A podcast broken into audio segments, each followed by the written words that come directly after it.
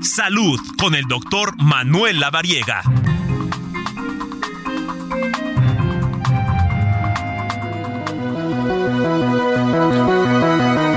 En la línea telefónica el doctor Manuel Lavariega. Tocayo, ¿cómo estás? Qué gusto saludarte.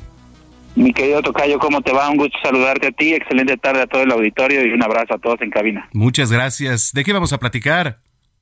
Hoy vamos a hablar de la neuropatía diabética. ¿Qué es la neuropatía diabética? Cuéntanos. Fíjate, Tocayo, que es una complicación crónica de los pacientes o de las personas que tienen diabetes. Característicamente, lo que sucede en esta condición es que las personas empiezan con alteraciones de la sensibilidad inicia como si tuvieran adormecimiento o como si tuvieran hormiguitas en los pies, las piernas frías y disminución de la sensibilidad. Pero esto puede ser progresivamente, puede ir progresivamente avanzando, incluso hasta llegar a la pérdida de la sensibilidad prácticamente en un porcentaje cercano al 100%, y esto puede llegar a generar riesgo de lo que conocemos como el pie diabético, que es cuando los pacientes o las personas caminan y no sienten la fricción de un zapato o no, no sienten la fricción del calcetín, o bien pueden llegar a pegarse en el pie por un raspón y no pueden sentir esa fricción y eso les puede llegar a generar un proceso infeccioso y el riesgo de pie diabético. Híjole, ¿por qué ocurre esto?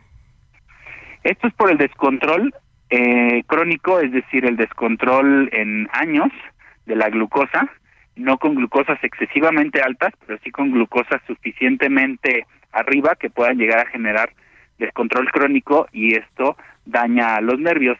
Quiero ponerte una analogía para que todo nuestro público lo, entienda perfectamente bien.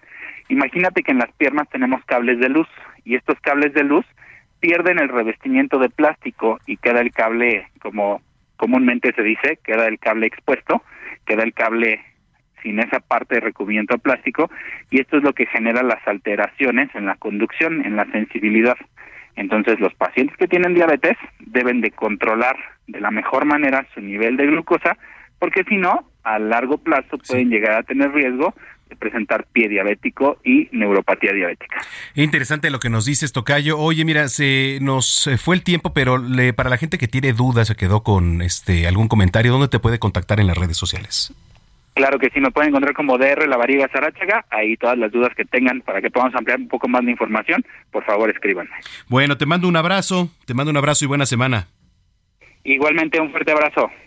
Bueno, pues es el doctor Manuel Lavariega aquí en Zona de Noticias. Muchísimas gracias a ustedes por su sintonía.